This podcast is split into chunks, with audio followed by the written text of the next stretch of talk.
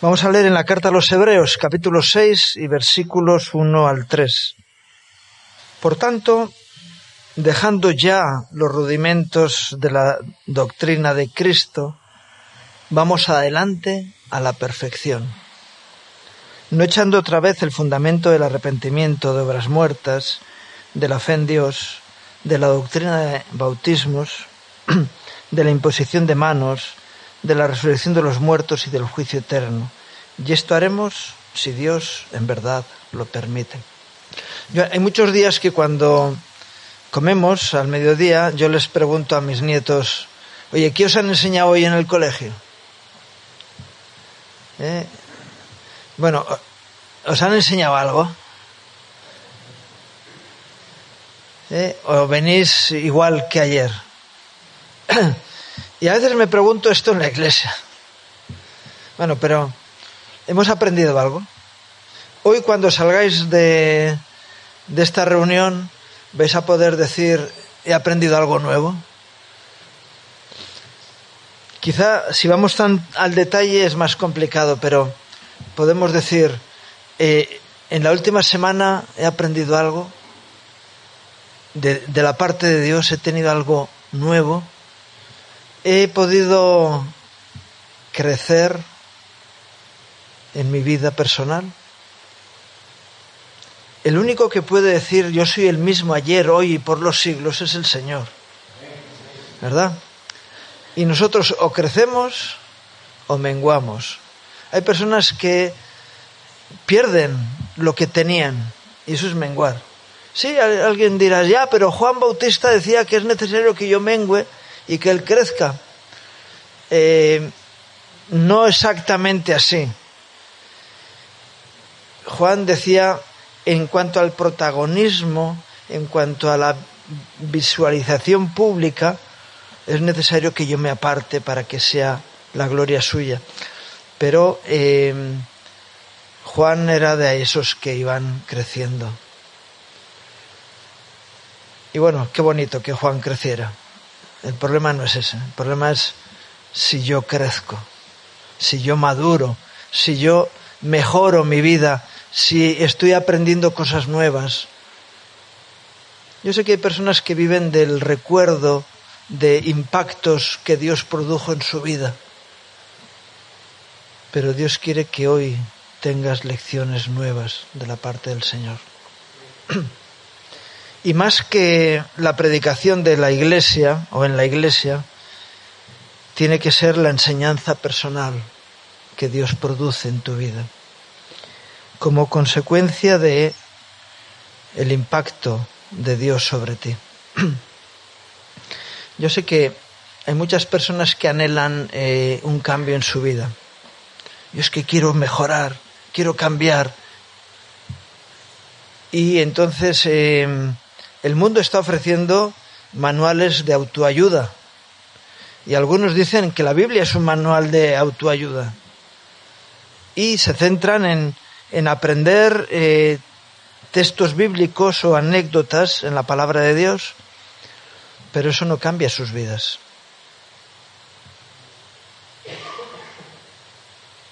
¿Qué es lo que puede cambiar tu vida?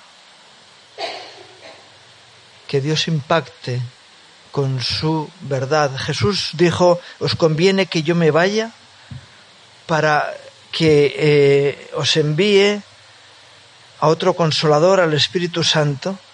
Él os llevará al conocimiento de la verdad y la verdad os hará libres. El impacto de Dios en nuestras vidas es lo que nos puede cambiar. El em, reconocimiento de errores que cometemos para no volver a cometerlos, puede cambiar nuestras vidas. Y esa es la labor que tiene el Espíritu Santo en nosotros, ¿verdad? Él nos llevará, eh, eh, cuando Él venga, dice, dice la palabra que, eh, que Él traerá convicción de pecado, de justicia y de juicio. Dios impactando en nuestras vidas. Y por eso el texto que hemos leído en Hebreos dice que tenemos que ir más allá de las doctrinas básicas. Yo no sé cuántos aquí eh, llevan más de 20 años que conocen al Señor. No sé si hay alguno. ¿Eh? Hay alguno, hay cinco, seis, siete, ocho. ¿eh? ¿Cuántos llevan más de diez años? Por supuesto, los de veinte llevan más de diez años. ¿Y cuántos más? Sigue habiendo más, ¿no? ¿Cuántos llevan más de cinco? ¿Eh? Nadie. Todos los anteriores más. Alguno más, ¿no? Ahora mismo las carreras universitarias, desde que hubo el último cambio legislativo a nivel europeo, tienen cuatro años de duración. Así que uno termina con una licenciatura después de estar cuatro años asistiendo a clases teóricas y prácticas. Así que todos, eh, la mayoría de los que estamos aquí, tenemos que ser ya licenciados en, en la universidad del reino de los cielos. ¿Eh? Y algunos están con, con la ¿eh? con la gramática todavía ahí. Cuando alguien llega a la universidad ha tenido que superar eh, bueno unas enseñanzas básicas, por lo menos saber leer y escribir y sumar y multiplicar, ¿verdad? Bueno y alguna cosita más algo de, léxico, de, gramática, para poder entender las cosas. Pero luego son, eh, en pocos años uno está preparado para poder afrontar las situaciones que vienen.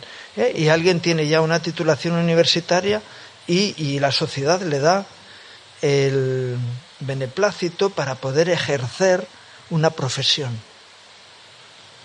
¿Eh? Y nosotros tenemos que ser ya doctores, ¿verdad? Después de la licenciatura viene el doctorado, tenemos que ser doctores. Si llevas 20 años ¿eh? recibiendo enseñanzas de parte de Dios. Una vez escuché a un hermano decir, mira, el primer año de creyente es básico, porque en el primer año uno aprende, si, tiene anhelo de conocer, aprende todos los principios básicos para la vida cristiana. Así que si llevas más de un año en el camino del Señor, yo, recuerdo mi conversión, eh, bueno, eh, junio, julio, trabajo, en agosto, vacaciones, y en septiembre yo estaba enseñando a gente que llevaba años de enseñanza religiosa, 20, 30 años de enseñanza religiosa, y yo podía darles más conocimiento que ellos en esos años. El impacto de la presencia de Dios en tu vida te lleva a superar esas cosas. Pero bueno, eh, algunos son más lentos, pero después de un año Tú ya tienes que tener y después anhelar,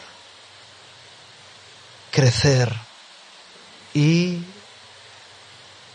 madurar para que eh, no, no tengamos que decir que sigo siendo el mismo que hace un año, sino que el, el venir, el congregarme, el orar, el buscar al Señor esté produciendo maduración en mi vida. Amén.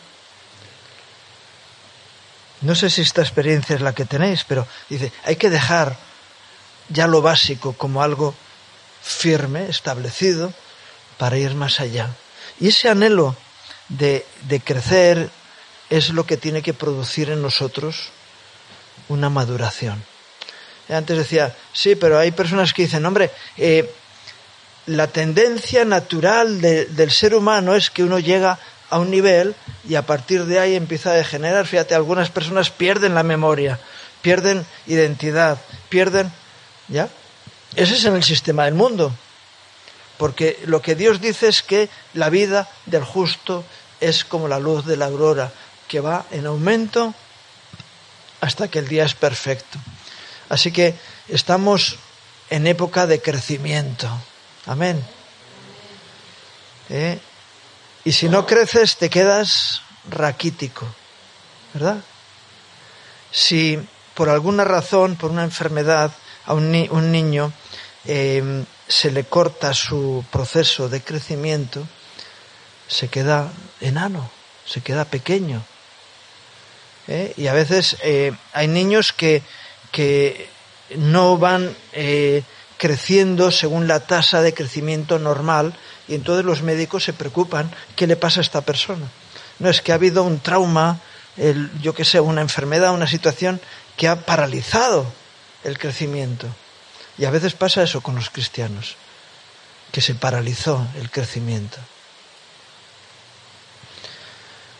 ¿Hasta dónde tienes que llegar? El, plan de Dios es que lleguemos a la estatura de la plenitud de Cristo, ¿eh? a un varón perfecto. Ese es el plan de Dios. Eh, de tal manera que si no eres perfecto ya, no sé si hay algún perfecto, ¿eh? estamos en proceso o estás degenerando. Oye, a veces hay personas que, que pierden la fe. Tenían fe y luego la pierden. ¿Por qué? Porque en lugar de crecer, están menguando, están decreciendo. Hay personas que tenían una actitud de entrega, de servicio y de amor a los demás y de repente se están volviendo egoístas. Otra vez su naturaleza carnal va tomando posiciones para eh, ganar en esa batalla, de tal manera que el hombre espiritual va menguando. Y yo no sé, a lo mejor es el caso de alguien aquí. Tienes que decir, no, Señor, yo tengo que seguir creciendo. ¿eh?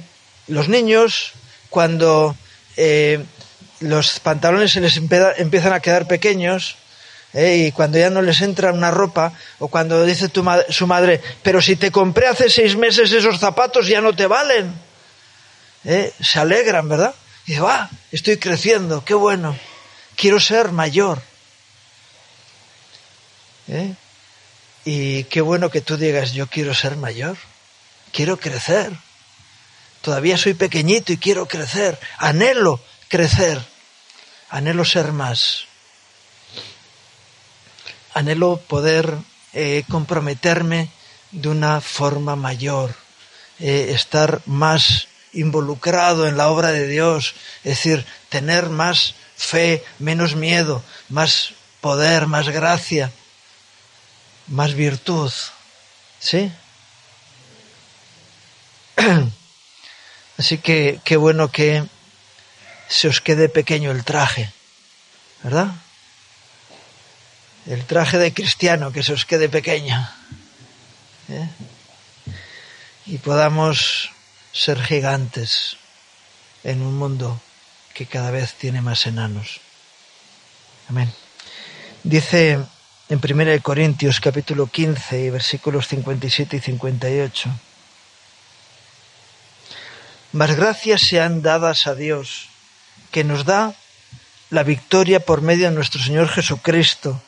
Así que, hermanos míos amados, estar firmes y constantes, creciendo en la obra del Señor, siempre, sabiendo que vuestro trabajo en el Señor no es en vano, creciendo siempre, mejorando siempre, llegando más allá de lo que em, e, éramos antes.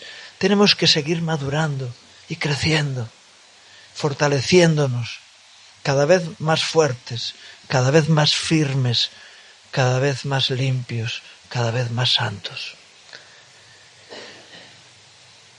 Y si hay ese anhelo en nuestras vidas, estaremos pidiéndole al Señor, Señor, llévame más allá. Eh, esa, esa canción que, a veces cantamos, ¿no? Señor, llévame a tus atrios, al lugar santo, al lugar santísimo. Yo quiero estar cada vez en mayor comunión con el Señor, más cerca de la santidad, más cerca de la victoria, ¿verdad? Y si alguno te viene a frustrar tu anhelo de crecimiento, eh, no, no lo permitas. Dices, yo quiero crecer. Es, es cierto que el crecimiento supone sufrimiento. ¿Eh? Hay, hay, quien tiene la teoría de que cuando un niño cae enfermo, crece. ¿Eh? Que la cama da el crecimiento. Y es al revés. Cuando, un niño va a pegar el estirón, la crisis que está viendo en él es tal que le enferma. Y entonces eso produce el crecimiento. Pero no es la enfermedad la que produce el crecimiento, sino que es el crecimiento el que produce la crisis y la enfermedad.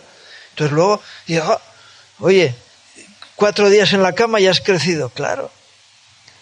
Era el punto final, ¿verdad? Eso quiere decir que muchas veces el crecimiento conlleva una crisis, ¿eh? una fiebre, ¿eh? Una situación de convulsión, pero qué bueno, porque luego eso supone un crecimiento. Y de repente uno es más alto que antes, más fuerte que antes, más rápido que antes, más ágil, más y más. Y qué bueno que podamos ir creciendo siempre, creciendo siempre, mejorando nuestra realidad. Eh, si alguien viene y te dice, eres el mismo de siempre, dices, me acabas de hundir en la miseria. Porque si estoy estancado, ¿sabes? Em, la diferencia entre los seres vivos y, las materias inertes tiene que ver con el crecimiento, ¿verdad?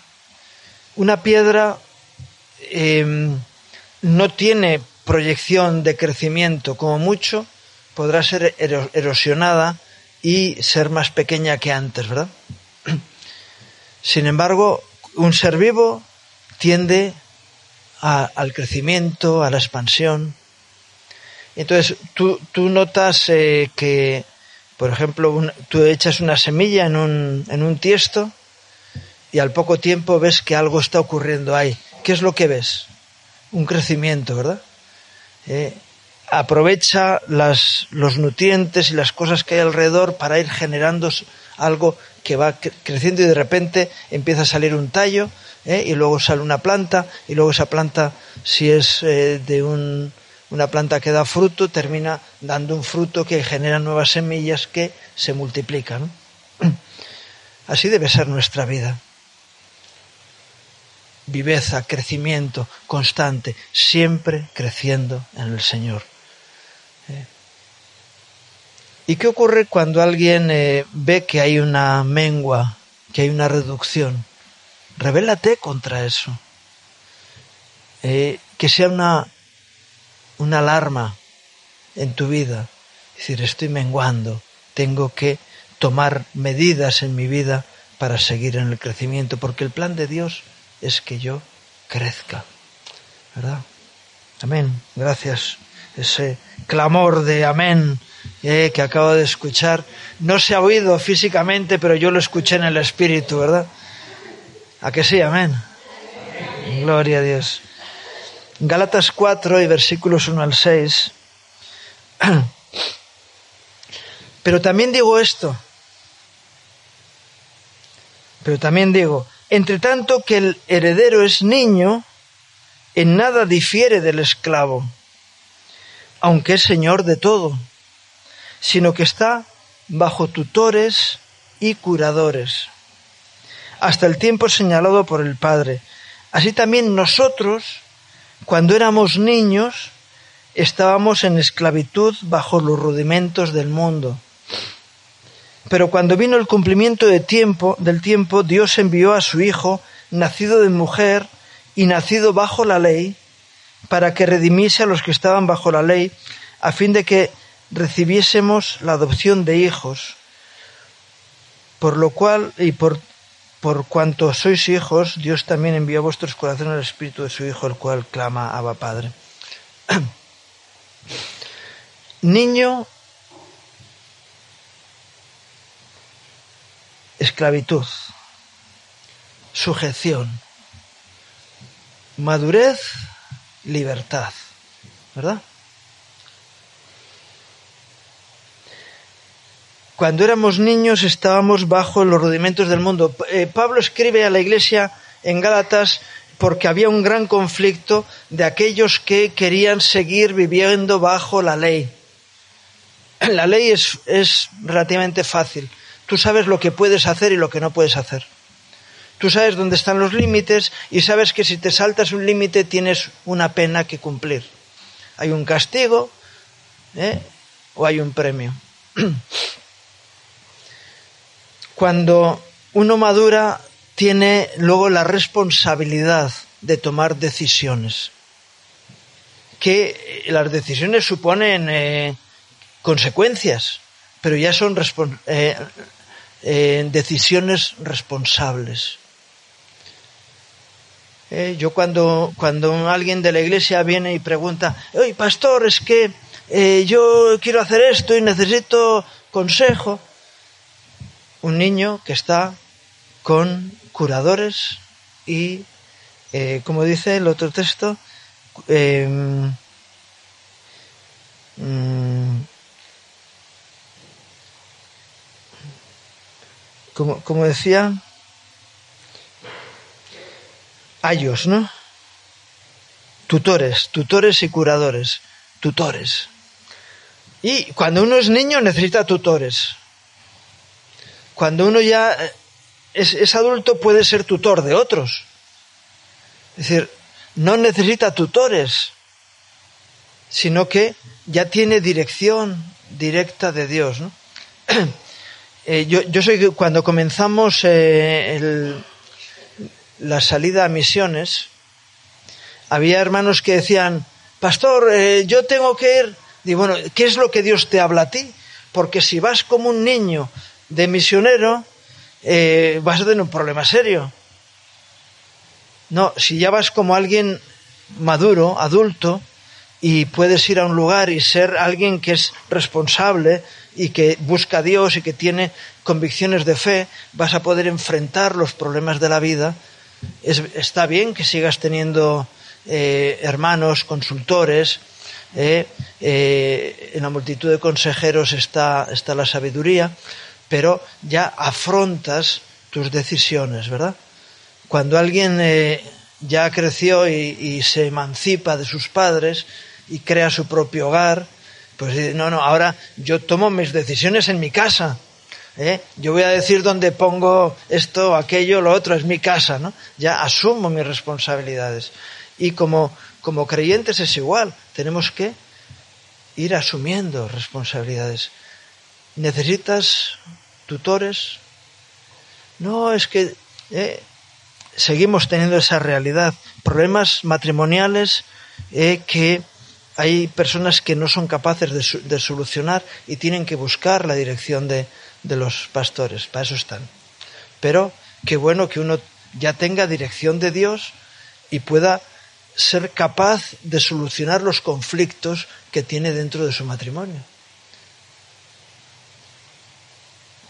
Yo recuerdo de, de decirle a mi esposa, estamos enfadados, esto está fuera del orden de Dios, nos tenemos que arrepentir tenemos que pedir perdón, porque esto no es lo que el Espíritu Santo quiere que ocurra entre nosotros, sino que tengamos una relación fluida y, cercana, ¿verdad? Sin problemas, sin enfados, sin conflictos, porque hemos sido capaces de afrontar las situaciones con amor, con servicio y entrega mutua.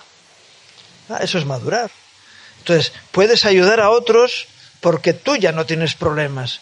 Eso de consejos vendo que para mí no tengo, eh, sigue existiendo, pero eso no es ser maduro. El maduro, primeramente, aprendió para poder enseñar, ¿verdad? Amén. Y qué bueno que dejes de necesitar ir de la manita de alguien porque ya, ya creciste, ya eres una persona mayor, ¿eh? Ya eres capaz de buscar a Dios de forma personal y, luego eh, confrontar tu realidad con otros para no equivocarte, pero eh, y capaz también de reconocer tus propios errores, porque el Señor te habla y ahora tú puedes reconocer que Dios te habló y corregirte. ¿Por qué maduras? Amén. Qué bueno. ¿En qué etapa estás? ¿Eh? ¿Vas todavía con el chupetito? O tomas biberón, eh, o estás todavía en el regazo porque eres un bebito. Qué bueno, qué bonitos los bebitos. Pero ¿te imaginas un bebé de 20 años? ¿Eh? Pues en la iglesia a veces hay bebés de 20 años y de 30. Y dices, ¿cuándo vas a madurar? Sal, que te dé el sol ¿eh? y puedas madurar de una vez. ¿Eh? Amén. Es tiempo de que crezcamos. Yo estoy convencido de que uno de los retardos a la venida del Señor viene motivado por una iglesia inmadura que no se ha puesto en el lugar que Dios quiere que se ponga. Una iglesia capaz de no juzgar, sino acercarse al resto del mundo a darles la buena nueva de la gracia y la salvación de Dios. Gloria, gloria al Señor. Hebreos 5 y versículos 11 al 14. Acerca de esto tenemos mucho que decir y difícil de explicar. ¿Por qué es difícil de explicar? Por lo que sigue. Por cuánto os habéis hecho tardos para oír. Uno de los eh, problemas de la falta de madurez es tener los oídos eh, cerrados a escuchar la voz de Dios. Porque debiendo ser ya maestros, después de tanto tiempo, alguno dice, yo no sé para qué levanté la mano. No, si levantes la mano o no, el tiempo es el tiempo. ¿Eh? Tenéis necesidad de que se os vuelva a enseñar cuáles son los primeros rudimentos de las palabras de Dios. Y habéis llegado a ser tales que tenéis necesidad de leche y no de alimento sólido. Y todo aquel que participa de la leche es inexperto en la palabra de justicia porque es niño. Pero el alimento sólido es para los que han alcanzado madurez, para los que tienen el uso, para que por el uso tienen los sentidos ejercitados en el discernimiento del bien y del mal. Qué bueno que podamos tener los sentidos ejercitados. Dicen que sabe más el diablo por viejo que por diablo. Eh, y yo sé que los años no, no son los que producen el conocimiento, pero sí la actitud de querer conocer la diferencia, ¿verdad? Saber lo que está bien y lo que está mal, saber lo que es lo correcto, aprender a ser guiados por el Espíritu de Dios. Qué bueno que, que Adolfo hoy ha dejado la, ¿eh? ofrenda para el final. Es posible que sea más, ¿eh? más grande que, que si hubiera sido antes. Bueno, Señor sabe. ¿Quién es el mayor beneficiado de, una ofrenda? ¿El, el, ofertante o el ofertado? El ofertante, ¿verdad? El donante es más bendecido que el que ha recibido la donación, siempre, porque eso es lo que dice la palabra de Dios. Es mejor servir que ser servido es mejor poder aconsejar a otros que tener que recibir consejo. ¿Por qué? Porque si tienes para dar es porque has sido bendecido de Dios para eso y qué bueno que puedas ser dador, alegre, ¿verdad? tanto en lo natural como en lo espiritual, porque tengas que dar. y luego cuando alguien eh, madura, eh, dice menos tonterías que antes, ¿verdad? uno aprende a, poner freno a su lengua. Y yo muchas veces doy gracias a Dios, Señor, gracias que me callé, porque hubiera metido la pata ¿eh? hasta el fondo. Si llego a decir lo que pensé de, inicio, pero dices, no. ¿Eh? Y te muerdes la lengua y luego dices, gracias Señor que no hablé, porque hubiera quedado como un necio y sin embargo callándome, ¿eh? aun los, los necios cuando callan son tenidos por sabios, dice un proverbio. Bueno, qué bueno que em, hayamos alcanzado madurez y seamos capaces de discernir.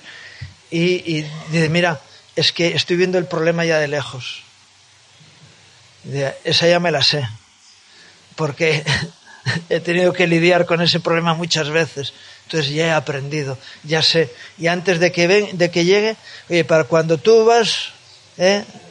Dice, dicen las madres eso, ¿no? Para cuando tú vas yo he vuelto. Pero ¿qué me vas aquí a engañar? Y a veces eh, nos ha pasado en el ministerio que hay personas que se creen tan geniales y dices, si lo que tú me planteas, eh, ya he tenido miles de personas con el mismo argumento, me la sé de memoria. Y tú te crees que, que eres genial, que es la primera vez que a alguien se le ocurrió, y yo ya vengo de vuelta. Así que no me pillas en esa. Eh, y al diablo también le puedes decir lo mismo. Ya me engañaste muchas veces, ya aprendí la lección, en esta no me pilles. Amén. Qué bueno que pueda ser así, ¿no? Así que a la madurez tenemos que ser más maduros. Ya, pero es que la Biblia dice que tenemos que ser como niños, sí. ¿En qué? En la malicia. hay alguno que se sabe la, la Biblia, qué bien. ¿Eh? Pero maduros. Bueno, eso lo tenía como último texto. Maduros en la forma de pensar. Es decir, ¿Por qué? Porque hemos aprendido. Qué bueno que, que seamos mayores, que hayamos aprendido cosas, eh, que no nos tengan que poner otra vez eh, a parvulitos. Ahora no sé cómo se llama. Bueno, el, el kindergarten, ¿no? el jardín de infancia. Qué bueno que dice, no, no, eso ya lo aprendí. Ya no tengo que estar otra vez eh, jugando al corro de las patatas. Ya, eso ya lo aprendí. Ya me tocó en mi tiempo y ya aprendí. Ya voy creciendo, ¿verdad? Y nos dice la palabra en Efesios 4, versículos 11 al 15, que es verdad que Dios constituyó ministerios para ayudarnos y que están puestos para eso. Dice, y él mismo constituyó a unos apóstoles, a otros profetas, a otros evangelistas y a otros pastores y maestros. Qué bueno que se sigan levantando ministerios así, a fin de perfeccionar a los santos para la obra del ministerio, para la edificación del cuerpo de Cristo, hasta que todos lleguemos a la unidad de la fe y del conocimiento del Hijo de Dios, a un varón perfecto, a la medida de la estatura de la plenitud de Cristo, como decía antes, ¿verdad? para que ya no seamos niños fluctuantes movidos por cualquier viento de doctrina, llevados por doquiera de todo viento de doctrina, por estratagema de hombres que para engañar enseñan con astucia las artimañas del error, sino que siguiendo la verdad en amor, crezcamos en todo en aquel que es la cabeza, esto es Cristo porque el propósito de Dios es que crezcamos y los ministerios están para hacernos crecer.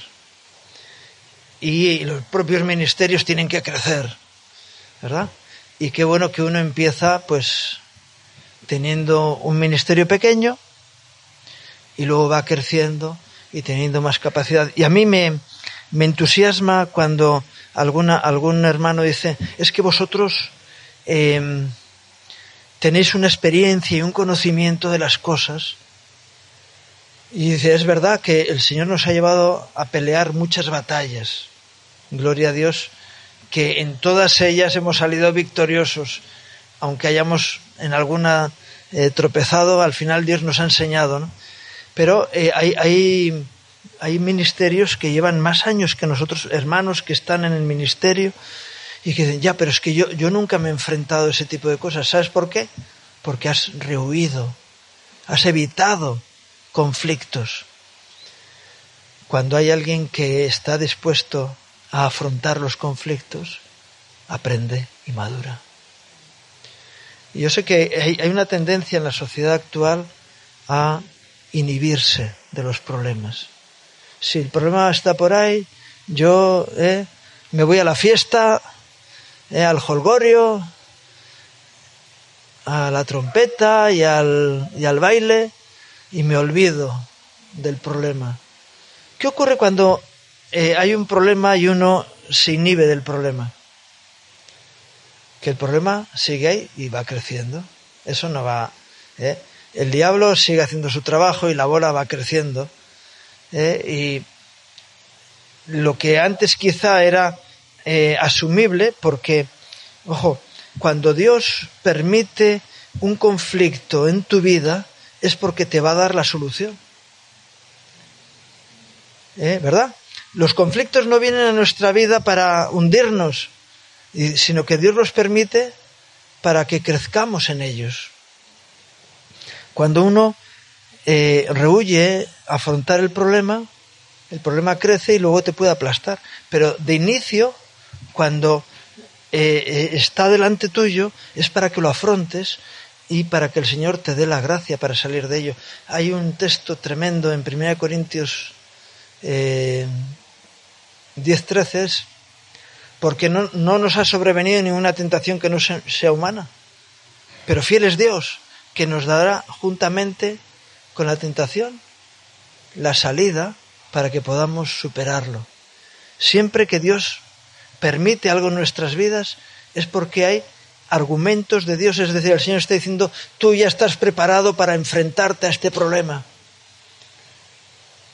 Es decir, el propósito es que enfrentes la situación y crezcas, porque el plan de Dios es que lleguemos a la plenitud, al varón perfecto, como hemos leído, tremendo el texto de Efesios 4, ¿verdad? llegar a, la estatura de la plenitud de Cristo. Dios quiere que crezcas, que puedas tener una responsabilidad espiritual mayor, que puedas afrontar las cosas desde una perspectiva de adulto, no de niño, que no seas alguien fluctuante, que es fácil de engañar. ¿eh? A los niños, ¿qué? ¿Cómo se les engaña? Con, un chupete, ¿no? Con, un, con una piruleta. ¿eh? Tú le das un caramelo a un niño y ¿eh? te lo llevas. Pero te vienen a ti con caramelo y eh, eh, pero tú de qué vas? Te ofrecen un caramelo, aunque sea de otro tipo, y dices, no, no, no, perdona, no me vas a engañar. Las artimañas del error no están para mí, porque yo tengo discernimiento y soy capaz de ver cuál es la estrategia del maligno para hacerme daño en este tema y como soy maduro puedo enfrentar esa situación. Qué bueno que pueda ser así, ¿verdad? Amén. Y que tú puedas de repente eh, mirarte en el espejo y decir, me he hecho mayor. Bien, ¿eh? Me he hecho mayor. Soy grande. Ya puedo enfrentar problemas que antes no podía. Y qué bueno cuando descubres que algo que era un problema para ti ya no lo es porque tienes la solución. Y ya Dios me ha dotado de la gracia suficiente para que este problema ya no sea un problema para mí.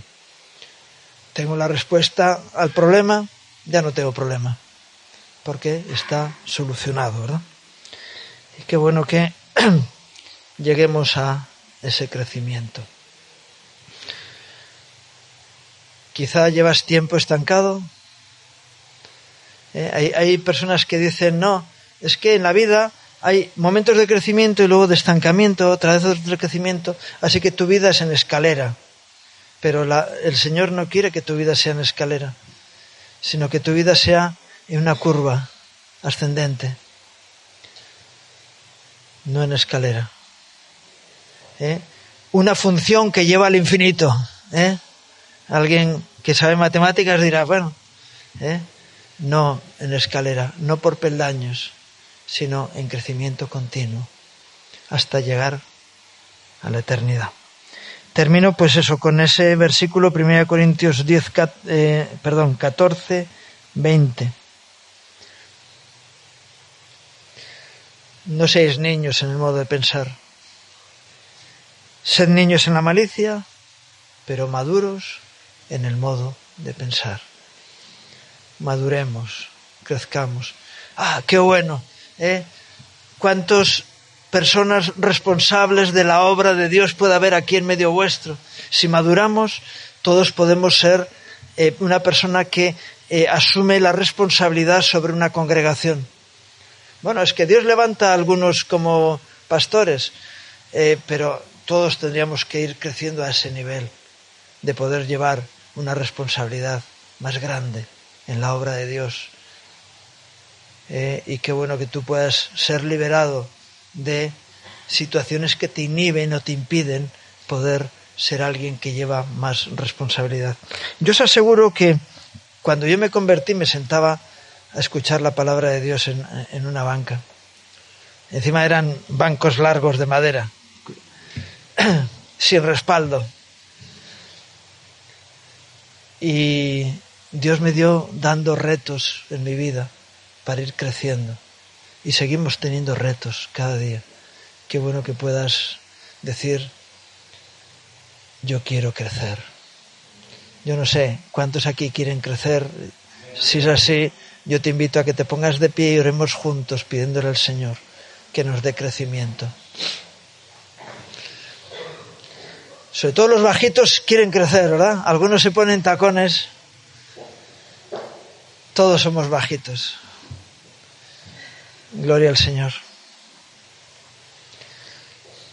Señor, tú eres grande, poderoso, sabio, bendito, santo. Señor, y qué bueno que nos llamas a tener tu altura, tu estatura, tu sabiduría, tu gracia, tu poder. Señor, que no quieres enanos en tu, en tu reino, sino que quieres hacernos gigantes, poderosos, victoriosos. Señor, yo pido tu unción para cada uno de los que aquí estamos, para que nos hagas crecer y sé que va a haber momentos de tensión, de en ese crecimiento, fiebres, eh, crisis que nos van a llevar al crecimiento, pero danos crecimiento, haznos crecer para ti, Señor. Obra por medio de tu Espíritu Santo y maduranos. Te lo pido en nombre de Jesús. Amén. Que Dios os bendiga.